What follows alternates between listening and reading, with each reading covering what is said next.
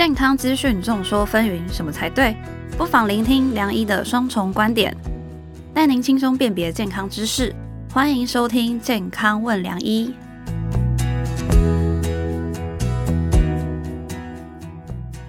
欢迎来到今天的健康问良医，我是江哲豪。今天要跟大家谈的这个议题呢，我相信大家看到标题都会略知一二。不过在节目开始前，我想先跟大家聊一个我最近参加的一个活动，就是一场银发金融论坛。然后那个时候呢，与会的教授他有提到一个顺口溜，说台湾有三宝，嗯，劳保、健保、一九九吃到饱。嗯嗯，那我们来看哦，就是一九九吃到饱，其实随着现在通货膨胀的影响，还是有，但相较之下就比较少。那劳保的问题呢，时常有破产的新闻传出来，但我们也要持续的关注。另外一个就是今天我们要谈的健保，健保呢，在去年底，二零二三年底，行政院拍板，健保成长率定为百分之四点七，那这是八年来第一次把健保总额用到成长的上限，预算金额是高达八千七百五十五点三三亿元。那另外，为了要稳定健保的运作呢，也将以公务预算来补贴健保基金。那有外界就担心说，如果运用这样子的补贴机制，会不会导致把这个安全预备金用完，然后在二零二五年有可能会调涨健保费呢？这一连串的问题，我们今天都有专家要来跟我们说明清楚。首先邀请到的是星光医院副院长，同时也是台湾医务管理学会理事长洪子仁，洪副您好，主持人好，各位听众大家好。第二位要邀请到的是中华民国药师工会全国联合会副秘书长，同时也是长庚医院药事管理部组长陈玉莹药师，欢迎。泽豪好，洪副院长好，还有各位健康问良医的朋友们，大家好，欢迎两位今天来到健康问良医。那在节目开始前，也提醒大家要记得多多下载本集健康问良医，并且要订阅我们良医健康网的 YouTube 频道，订阅、按赞、分享、开启小铃铛。好。首先，我先请教洪富。是过去我们常常听到说，台湾的医疗体系是领先国际的。第一，当然是我们拥有非常优秀的医护人员；第二，就是有人人新鲜的全民健保。不过，全民健保在一九九五年三月开办至今，已经快要三十岁了。对，俗话说三十而立，是一个感觉很风光的一个时机点哦。但是，就是在 COVID nineteen 之后，其实。浮现出了非常多关于鉴宝的问题，甚至是看到医护人员的血汗。是在这风光的背后，好像隐藏了非常多的问题。我们请教洪富。好的，我想鉴宝这个议题在全世界哈，其实跟台湾一样，都面临一些相同的问题跟状况。是。那包含就是说这个啊，这个医疗费用增长的问题，好，那医疗费用增长到底要用什么方式？好，是要涨保费，还是国家的税税收要去支应？因为每个国家制度不太一样。对。但是以台湾来讲的话，我们在呃二十八年前我们开办这个全民健保以后，确实就是说消除了当时哈很多人因为没有健保，因病而穷，因穷而病的那种困境。所以这个二十八年来，我们可以看得到，就是全民健保的这个整个的满意度，对民众来讲一直都是在高点。哦，像去年的调查，那满意度也还有九十一 percent。嗯，好，但是呢，这里面呢有一个盲点在哪里？就是说，民众的满意度很高，可是呢，他没有去问说，那请问这七十万的在医疗第一现场的医事人员，你们满意度是不是也是九十一趴？嗯，好，那从过去的调查可以发现，医事人员的满意度就在。五十 percent 不到，甚至还有低到对，甚至几年的看起来都是大概在四成左右。嗯，好，所以可以看得出来，就是说二十几年来，我们的全民健保的这样的一个可提供这种可持续性的照顾啊，跨比就红本呢，哦，看得见。哦，你出去。加沙波的几根金手。哦，对，台北的这个我们的捷运线，从万方线到淡水线，好，万方淡水线的这个捷运站是。哦，这一条线起码超过五家的医学中心，就在捷运线上面，对，所以我们的可进性应该是全世界来讲，应该是相对是在名列前茅，所以看得见，好，那看得见的同时，我们的负担也不是太高。哦，部分负担好，相对于其他国家也不是很高，所以民众呢一年平均可以看病看到十五次，OECD 国家平均只看七到八次，就落差很大。我们可以看到十五次，嗯，就是因为方便性好，嗯，然后又不会太贵，对，他可以负担得起，嗯，好，那这样子的话看起来好像这个健保没有什么问题，但是其在这个背后，因为它制度的设计在二十年前采用一个叫总额预算制度，总额预算，那这总额预算制度的实施。经过了这二十年以后，开始出现一些问题。什么样的问题？就是说总额的概念就是说，我们每年的健保的经费是固定的，对，好像去年是八千三百亿，今年是八千七百亿，钱已经固定了。那钱固定完了以后，我们民众在这一一整年的所有的去就医的所有的医疗的这些点数，这个这个费用，那就是固定这些钱。所以如果民众的医疗利用率越高，医疗利用率越高，看病次数越多，对，那钱是固定的。哦，所以健保势必要有一个打折的机制，嗯这也就是我们听众经常会听到所谓点值点点值值。，对，其实点值讲简单一点，就是怕贼啦，怕贼头离俩啦。就是说，比如说医院，我们提供一万块的这个手术的劳务的服务，一万点的劳务服务，一万点，可是我们最后到底一万点可以拿到九千块、嗯八千块，甚至八千块都不到，我们不知道，嗯，但绝对是不会到一万块，是完全确定的。所以这也就是说，健保实施到这一年二十几年来以后，嗯。虽然民众看病很方便，对。哦，但是事实上，医院、医疗机构嗯。跟我们的医事人员，嗯。其实我们这二十几年来已经做了二十几年的功德了，因为民众增加的医疗利用率，嗯。增加因为新药新科技带动的医疗费用的增长对，的那个差距跟缺口，嗯。好，你钱就是给固定的嘛，对啊。但是钱的给的速度比不上医疗费用增长的速度，也就是说，医疗费用成长的速度大于健保的成长的这个金额的一个速度，那这个缺口谁承担？全部都医疗机构跟我们的医事人员在承担，所以其实民众已经享用了我们这些医事人员二十几年的功德了，但是现在我们发现，我们好像慢慢背不起了，为什么？因为那个已经跑到一个下限了。哦，就像去年，为什么政府后来会补说不到零点九的点值要补到零点九，才会有你刚才主持人讲的要补那个四十三亿？对为什么？原因就是因为说我们发现那个点值以前。勉强打个九折还能够承担，打个八五折那也就算。现在那个浮动点值已经打折打到不到零点八了，是，所以已经远远脱离那个成本线太大了。嗯有段所以才会造成在去年是好，在去年我们的这些医事人员，尤其是护理人员，他薪资薪资不够嘛，薪资不够，他就他就用脚投票，他就出走了。全民健保进行到今天，嗯我们面对医界，尤其去年的这些现象。看样子，我们是在今年一定要召开所谓的健保的这个国事会议，嗯大家共同来商议，就是说，在总额制度下，好，到底医疗机构的缺口有多少？我不要是不是要先增加好这个对医疗的投资？对好，是不是要增加？那如果大家都确定要增加，金额要增要提高啊，钱从哪里来？嗯这就透过这个会议，我们大家集思广益，共同来思考这样。对，对，那像刚刚洪富有提到说点值的问题哦，其实呃，相信各位朋友如果有在关心我们选举的议题，应该都有听到说，我们当时的三组候选人都有针对这个点值来去做讨论，它也跟我们日常很贴近哦。其实我们如果去诊所看诊的话，那个收据上面。其实也都会写说几点几点几点这样子。那想先请教洪富说，这个点值它刚刚你有稍微简单的提过，那它详细的内容会是什么？OK，我想哦，就是说这个健保的这个，因为就是我刚才讲，它是一个总额预算制度，对，金额已经固定了，所以金额固定了以后，如果民众的看的门诊次数、医疗利用率越高，嗯好，那那个点数就会比较庞，就会增加嘛。嗯那点数不断累积以后，那点数大于固定的金额，嗯那就必须要打折给付，所以就会产生一个点值。哦所以在选前很哦，三个候选人不是都在谈说，哦，就是说，哎，点值有两个候选人不是也提到说，希望点值一点要能够等于一一元有没有哈？就是这个概念哈。那当然，这个有候选人也提到是说，比如说这个一点，起码如果不到零点九的时候，要补到零点九。对，好，就是说最低门槛，对，最低门槛是零点九。嗯那像这个呃中华民国医师工会他们提的新闻稿是说，起码要到零点九五哦。嗯其实我跟各位报告一下，大家会看这个数字零点九、零点九五，数字很微小。但是我举一个例子，大家都听得懂哈。是如果一家比较大型的区域医院的话，它一年如果申报六十亿点，嗯。六十亿点，他服务了民众六十亿点的医疗服务，帮你们看门诊、手术，加起来六十亿点，六十亿点，你去乘上零点0.95零点零点九，哦零点九，对不对？哦？那就是哇五。十四亿嘛，六九五十四嗯。就是五十四亿，对。对不对？五十四亿。所以如果我们点值，如果说是一点一元跟一点是只有零点九元的话，就差了六亿哦。对，那对一个这中这项的区域医院，如果我一年可以多六亿的收入的话，嗯我当然可以帮医护人员大幅加薪嘛，我当然可以快速的更新设备福利，我当然可以提升更好的医疗服务品品质给我们的民众嘛，对对不对？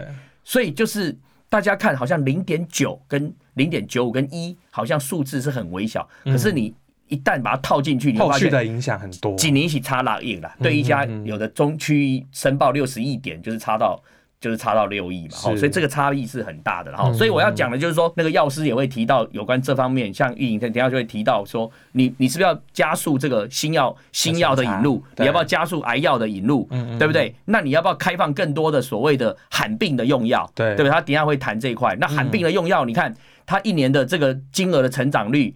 可能是成长十二 percent 以上，罕药一年那个使用罕罕见疾病用药的成长率是十二 percent，可是你健保成长率是三 percent，这中间又差了九个 percent，所以我在讲是说，当我们的医疗的费用，哦，这个这个支出能够增加，那我们可以找到裁员以后，那所得到的好处其实是让民众的医疗更有保障，嗯，好，那病人住院更有安全，哦，医疗品质也能够提升，那这样子的话，大家。健康会使做过了更较好，哦，所以我相信讲，咱的听众大家嘛拢足巧的啊，就是讲我甲恁讲吼，诶，咱大家来轻轻的吼，加欠一寡钱来投资咱的健保，啊，你会使不但活了久，哦，活了更较久，而且活了足有品质的，啊，来病院照顾，会使个比以前照顾了等级更较悬，对，你哪会反对？对不对？哈，所以咱大家要这点要想我清楚。那鉴宝的问题呢，其实不只是啊点值的问题，还有一些背后我们刚刚洪副院长有提到的。另外一个就是药品的问题。那在日前呢，鉴宝署有成立一个专责办公室 CHPTA，就是希望说可以加速新药的审查。那刚刚洪副也有提到，其实。过往好像说我们的新药审查大概都要一年多以上，那有些是新的药品，它可能真的是有患者急需需要用到。那如果这样子的专责办公室成立之后，是否可以加速这些药品的审查？那对病患来说也是一大福音呢。嗯，从刚刚洪富哦跟各位朋友们介绍健保的状况，应该大家都可以了解，其实我们的健保的经营是相当的困难的。可是我们科技的进步，其实我这这些年有非常多的一些新药性技术的产生，比如我们以前听到，哎，好多癌症以前是没有药品可以治疗了，可是现在都有很多好的药品可以治疗，甚至于它是用口服的，不需要住院打针。对，然后还有一些很多的罕见疾病，哈，以前都没有药品可以治疗，现在都有了。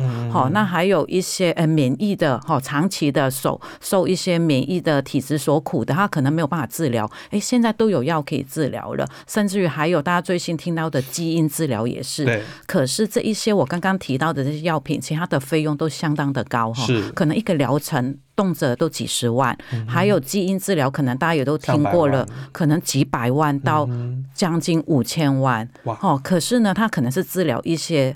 罕见疾病，所以大家就要想一想，医疗的资源永远没有足够，没有一个国家它的医疗的资源是取之不断的，所以一定就有所取舍。那当有所取舍的时候，其实就是考验大家怎么样是值得可以纳进来我们的保险体制来去做给付。那所以其实就需要一些专业的判断在里头了哈。那所以过去刚刚呃泽豪这边也有提到，哎，有一些新药我们等着要给付，哎，他在国外也有给付了，为什么台湾？还没有进来，是它的效果不好吗？当然不是，应该就是我们钱要怎么分配，什么时候该纳进来，它可以受惠的这个族群有多少，这个都是鉴保要考量的点哦。那所以其实鉴保所今年所提出的这个，从今年一月份开始成立的这个专案办公室，就是要处理这个问题哦。是，因为其实鉴保署在做这个决定之前，也去很多先进国家去参考了他们的做法，譬如英国哈，因为其实各个国家也都会面临这样的问题，比如英国。他们是公益制度嘛，所以他们也是对他们来讲相当的考验。什么样的高价的药品要拉进来给付？所以针对这样的问题，就呃，英国也有一个类似癌症基金会这样的组织，那所以呃，专门针对这一些哈。呃，高单价的药品去做一个评估的机制。那时候我们今年健保成立这个专栏办公室，就要就是要一样哈，来解决这样的问题。因为大家的声音都听到了，民众病病友团体还有医院的声音，健保都听到了。希望透过这样的专栏办公室，可以专门针对这些癌药啊、罕见疾病的药去做一些呃审查，怎么样可以呃先暂时性给付。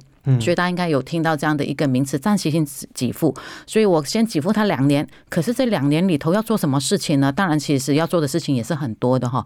这两年当中有用药的这一些病人的一些反应跟副作用、临床数据要收集起来，在两年之后再来评估，我要继续给付呢，还是说，哎，其实它效果也不如临床试验所说的哦，可以就是好到对，或有更好的药品，我要把这个资源给更。更好的药品，好，那所以这个专业办公室就在做这样的事情。是，那所以呃，我们也蛮期待的，呃，透过这样的机制，可以有很多的新药更快得到给付，然后有更更多的病友可以更快拿到新的药品可以使用。是，那我们刚刚讲到药品，就是我有查到一个资料，它就是有讲到说，台湾的合理药价差大概落在百分之十五，但实际的状况就是高达到二十七 percent 到四十二 percent。那这点，要是您怎么看呢？呃，其实在这里哈，要加差这件事情哦，就是哎，一般民众听起来可能都有点负面嘛哈。对啊。可是呢，其实呃，每一个国家。药品有没有药价差这件事情，要看那个国家的保险制度哦是怎么样的一个方式，所以直接去做一个比较哈，其实是没有那么全面哈。是，因为每一个国家的保险制度容不容许有药价差这件事情哈，都是不一样的，所以我们应该要看整体的一个呃保险制度的规划之下，怎么样叫做合理药价差几个 person 才是比较适当的一个方式。那我们常常听到十五 percent 十五。person 是什么？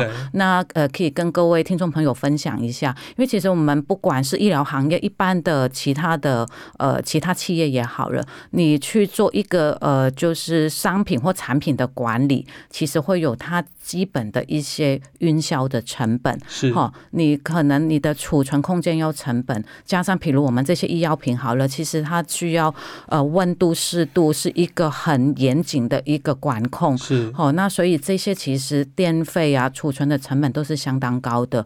那所以呃对医疗院所来讲，对机构来讲，哦那其实维持一个最基本的呃一些呃就是运销管理成本，就会有所谓大家听到的十五个 percent。还这是合理的。那至于说多少十五的以上还是十五的以下，怎么样？呃，叫做是一个合理的定义的。那所以就是回归我刚刚讲的，要配合健保制度，我们全面来去做一个评估。嗯嗯嗯，这个药价差哈，我觉得是就是被民众跟媒体，我觉得是有点污名化。是为什么这样讲哈？大家都说要价差，要价差，好像说哦，你看医院的利润这么好，对，都十五趴这么好。那我要请教各位是说。那如果说这个要价差那么好，那你们有没有注意到医院有一些部门是是亏损需要去补贴的？对。那我请问，那那个补贴要拿谁来补贴？当然就是利用药价差来补贴有些要亏损的部门。嗯。所以对医院的整个经营来讲，哦，对医院的整个经营来讲，我们地有的地方可能是有利润的，但是有的地方是要补贴的。嗯。利润补贴，利润补贴，互相。哦，互相 cover，互相去 cover，嗯，但是最后我们就是看它的结果是什么结果，就是看整个医院经营一年以后，我们在本业就医疗的本业上的获利的那个百分比，这个都是公开资讯，大家也可以去查。对，哦，二零一八年全国有十九家医学中心，都是最大型的这些医院，对不对？台大、龙总、星光这些十九家医学中心，十九家医学中心在二零一八年在本业亏损的是十一家。嗯，十九家里面就亏损了十一家，嗯，好，亏损了十一家。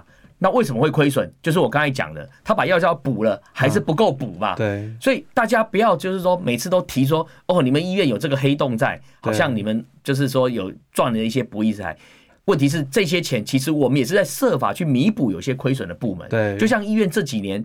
很多人都说，哎，医院现在因为健保的收入受到限制，他就开始发展所谓自费项目。嗯嗯，好像说，哎，医院很喜欢做自费，其实医院也是被逼的。为什么？因为我们如果没有做一些自费项目，嗯，去补贴那些就是说，呃，会亏损的一些医疗的科别的时候，这个医院也没办法经营。是，是不是这样子？如果我们没有做一些自费，增加一点收入。跟利润的来源的时候，嗯，那我们去跟帮医护人员加薪的钱要从哪里来？嗯，所以我觉得我们的社会对我们这个医界的这个批判，嗯，我觉得有些人是就是说只是抓取其中一个一个点出来，然后呢就只看这个表面这个点。其实我观察我们台湾地区的医疗机构的长期趋势，嗯，本业的获利率是不断在下滑的，嗯，本业的获利率，尤其这几年几乎都已经到了。亏损的边缘了。是，就算是我刚才讲的那十九家医院里面有十一家亏损，好像有八家是盈余的。嗯，他们的利润率在本业也不超过两个 percent。是，所以我才会讲说，健保的总额成长率一定要够。嗯嗯点值一定要保障。嗯，这个就是保障医疗机构的韧，让我们有经营的一个韧性。是，好，否则的话。过去你看这个点值你是多少都不知道，对不对？是。你医院你连你的财务预测你都做不出来，嗯，因为你根本不知道你一点可以拿回多少钱啊。所以为什么要保障零点九，甚至零点九五，甚至以一为目标？就是说，如果我可以设定是一或零点九的时候，我起码可以预测我这一年我做了多少的服务量，我我打完。乘以零点九五以后，我还可以有收入是多少？这样子才有一个财务的可预测性，增强我们医疗机构的韧性。那医疗机构有韧性，医护人员的薪资可以得到哈，就是说满足的时候，那这个整个健康医疗的照顾服务才能往下走啊。嗯嗯，所以其实还是有。医院还是有社会责任在，不可能说每个每个每个单位都赚钱这样，但他有些对单位也是要负社会责任的。有些有些单位就是你就是完全就是贴补的概念，像我们有一些科别是。哦，他跟健保申报的费用刚好付那个单位的人事费。哦，就不够了，嗯。就不够了。对，那我请问你，那那个单位难道就不要存在吗？不可能嘛，因为医院是一个整体性的，所以在我们的民众、我们听众或者呢，下次你在听到媒体这样讲的时候，你自己要有，你要抱着，而且你要有独立判断的思考能力。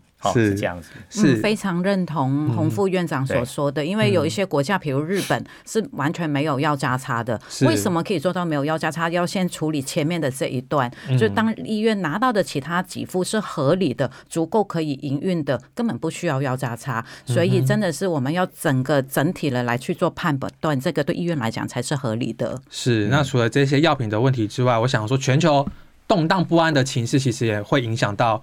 我们的健保问题，不管是台湾或是各各个国家，因为像是乌俄战争啊、以哈战争啊，甚至是原物料短缺、通货膨胀等等，都会影响着药品的制作以及运送。那像之前食药署也有修正及扩大必要性药品的品项，有四百八十一项，其中在抗感染药品、抗肿瘤。免疫调节剂及心血管疾病这三大类是新增最多的。那这边要请教药师说，那像现在全球动荡不安，那这些药品可以说是备战物资。那这样子的话，台湾之前也有所谓的缺药危机，那这点您怎么看呢？嗯，因为缺药啊，其实它所造成的原因有很多，有一些是大环境的因素。其实好好多的原料的最源头都是从我们的动植物来的。对。可是大家有没有发现，其实我们的气候在改变，对，哈，地球在暖化，所以会造成其实有一些植物的来源，哎，这个以前种植相对相对来讲产量比较大，现在它的产量变少了，这个也都会导致我们的原料不足。还有刚刚泽豪这边有提到，哎，可能战争啊，哈，还有疫情啊等等。所造成的这些问题，那所以呢，其实我们针对缺药的问题，应该要来呃，就是先厘清一下，它这个源头是原料不足呢，全球性的缺药，还是说分配的不足？是。那所以各个类型的药品，所我们听到的缺药所导致的原因都是不同的。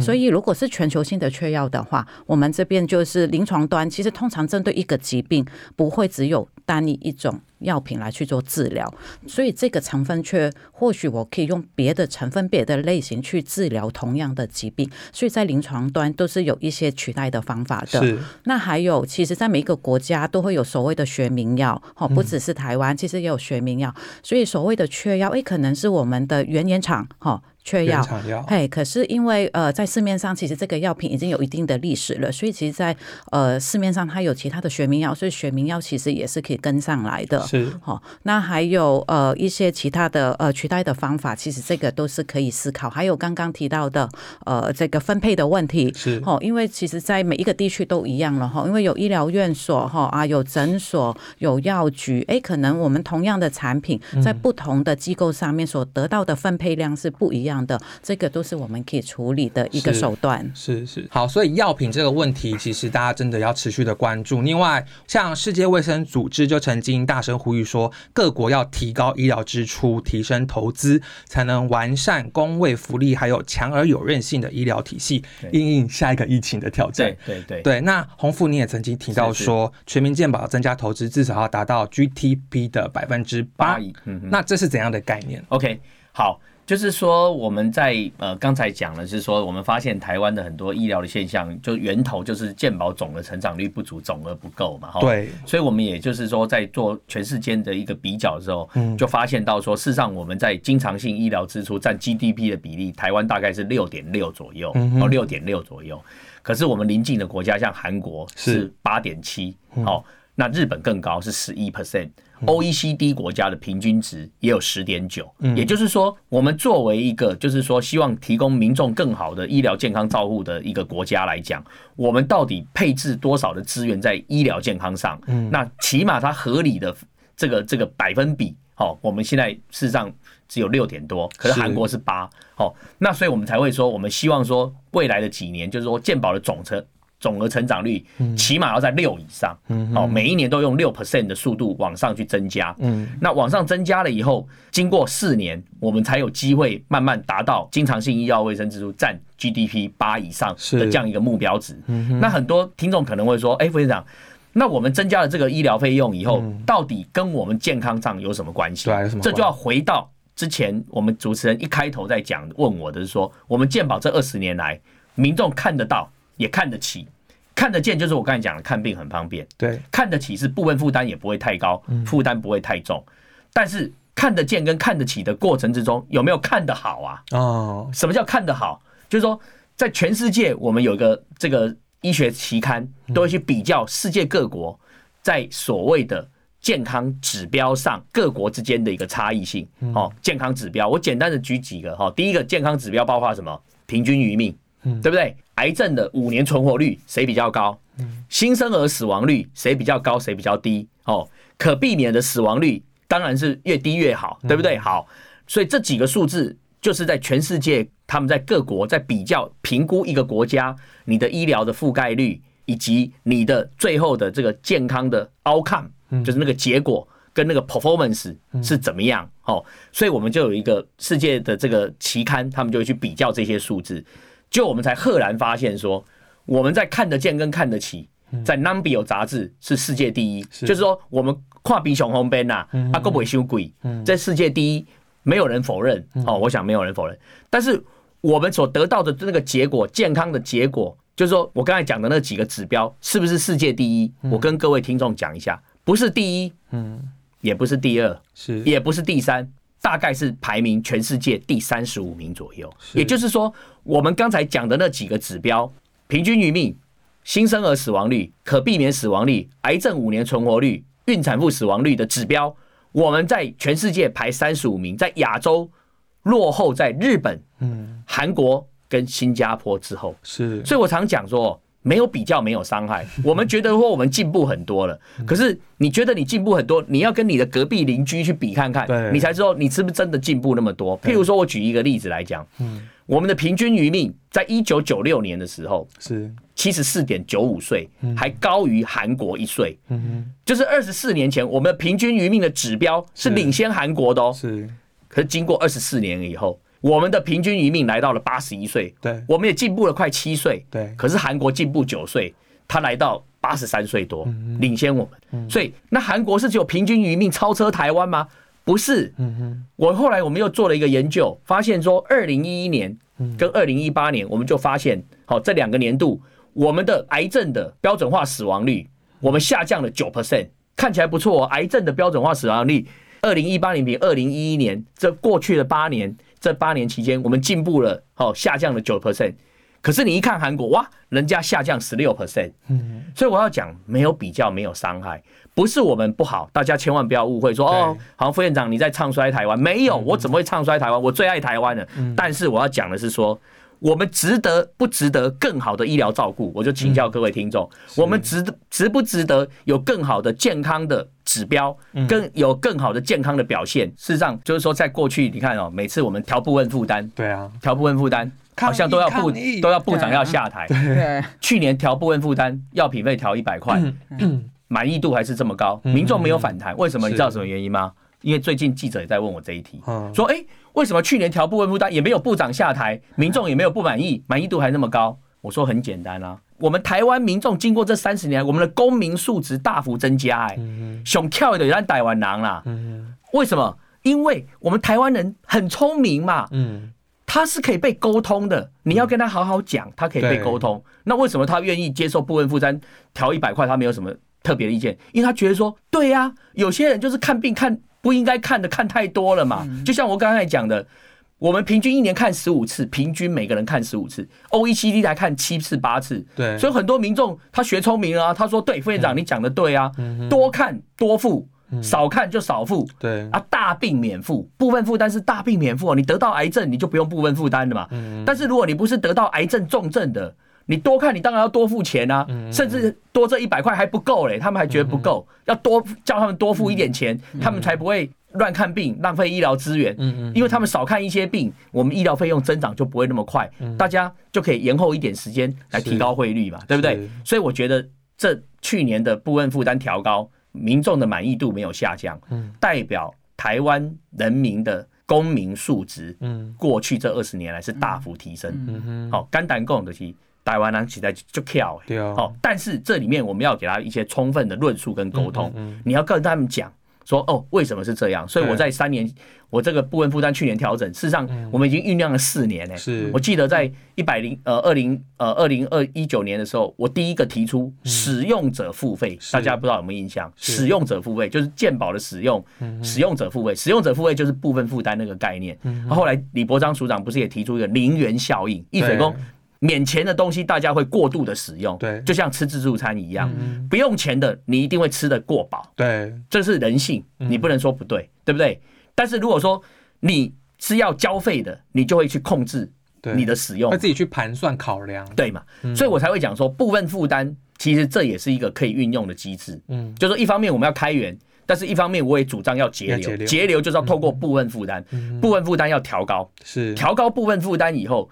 让有一些人因为部分负担的调高，就比较不会去乱看病。是，那这个是一个对的做法。就像说，我很反对有些机构，嗯，挂号费收的收五十块钱。对，哦，那他设备那么好，那医疗机构做的那么大，你挂号费收五十块钱，你是在鼓励民众没事多看病吗？了解。我觉得这个实在是非常不合理。私立医院就是这样，挂号费只收五十块。嗯哼，我觉得这个是。好像是在造福我们民众，我觉得我们的思维不应该是如此。对，的确，怎么样让民众珍惜医疗资源，才是我们政府应该要做的事。是，那像洪富，您刚刚也有提到说，其实健保算是一总额预算制度，那所以说，如果不断的压缩支出，会导致医疗品质的恶化，也让医护人员都流失嘛。是是。那像我手上这一本，这本是我们商业周刊第一八七四期，那封面故事是消失的儿科。过去我们常常听到说五大皆空，那儿科有没有可能成为第六科？嗯哼，那在这样子现在健保的状况之下，两位最后是不是也可以帮我们来做个总结呢？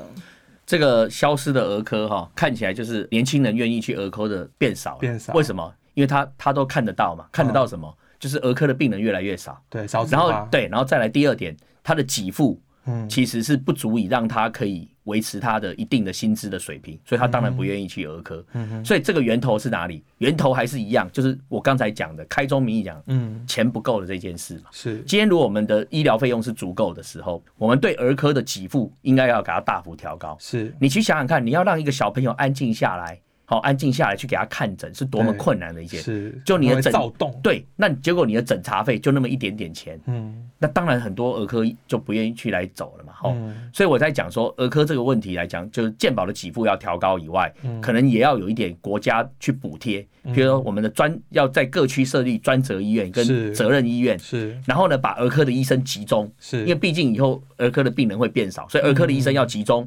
然后再健保给付提高，政府的补贴加进去，让有些儿科的医生即使没有看到儿科的病人，他也能够维持他一定的收入。是，那这样子的话，这个儿科就不会消失了哈。所以就是说，讲到最后还是一样，大家要有一个先有一个共识。是，我们的这个健保的这个总额是不足的，我们要对医疗哈的支出是投资，不是成本哈。是，医疗的支出是投资，不是成本哈。那大家要记得。是，那陈峰明，你怎么看？嗯。